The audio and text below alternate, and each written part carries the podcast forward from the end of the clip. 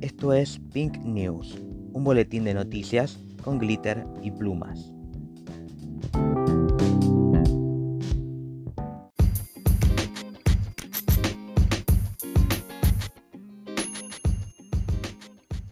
...22 de junio del 2021... Transfemicidio en La Plata... Wanda de la Fuente había migrado de Perú para vivir su identidad libre... Estaba parada en una esquina y un hombre le disparó en el pecho. Sus compañeras la asistieron en un taxi hasta el hospital Gutiérrez, donde la policía las detuvo y Wanda perdió la vida. Juicio histórico en Honduras por el crimen del activista trans Vicky Hernández.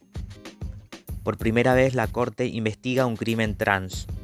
En el golpe de estado del 2009, Vicky y dos amigas salieron a la calle durante el toque de queda fueron interceptadas por la policía.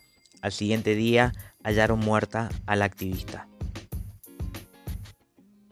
La Liga Alemana iluminará la bandera del arco iris durante el partido Alemania-Hungría.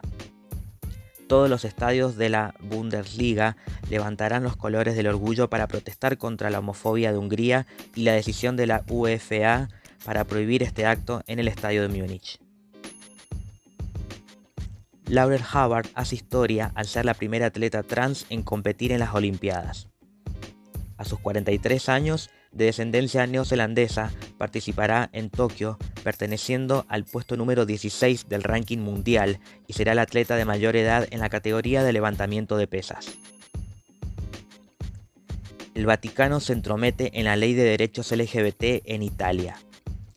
El arzobispo Paul Gallagher, ministro del Vaticano, envió una carta a la embajada italiana oponiéndose formalmente a la propuesta de expandir la ley antidiscriminación que protege a la comunidad LGBT.